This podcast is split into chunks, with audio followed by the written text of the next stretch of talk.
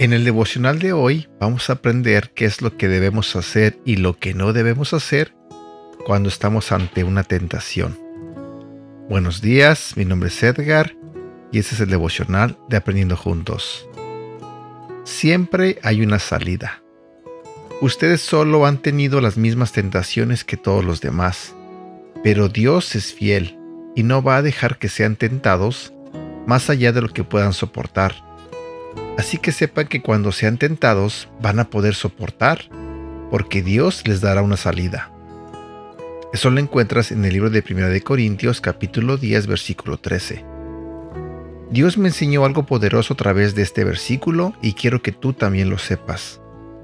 Toda tentación que viene a ti es porque tienes la capacidad de vencerla.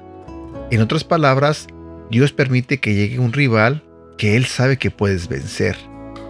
Él es tan bueno que no le permite al diablo tentarte con algo mayor a tu capacidad en el momento, sino que permite aquello que se ajusta exactamente a tu nivel actual. ¡Cuán maravilloso es el Señor! Algo de lo que tenemos que percatarnos muy bien, pero muy bien, ponerle ojo si es necesario, es que esta es un arma de doble filo. Por un lado, Dios te dice que puedes soportar y que te da la salida, pero al mismo tiempo nos deja sin excusas. ¿A qué me refiero? A que caer en la tentación es tu decisión. Una vez que sabes la verdad y conoces las alternativas de que puedes soportar y que en Dios tienes la salida y aún así pecas, ya no tienes excusas. Lo único que te queda es pedirle perdón a Dios y arrepentirte. Así que lo mejor que puedes hacer después que conoces la verdad es aplicarla. Un ejemplo claro de esto lo vemos en Génesis, en el capítulo 3. Eva frente a Satanás utilizando la serpiente. Él simplemente planteó la oferta. No le llevó el fruto a las manos a Eva, no se lo puso en la boca. La decisión fue de ella porque tenía la autoridad dada por Dios para elegir y conocemos el desenlace.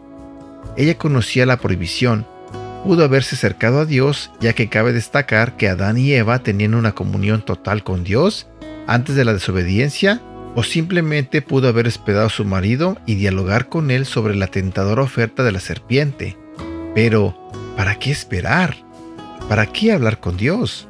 Se despertó en ella la codicia, tomó la decisión y condujo a Adán a lo mismo, y ya conocemos las consecuencias.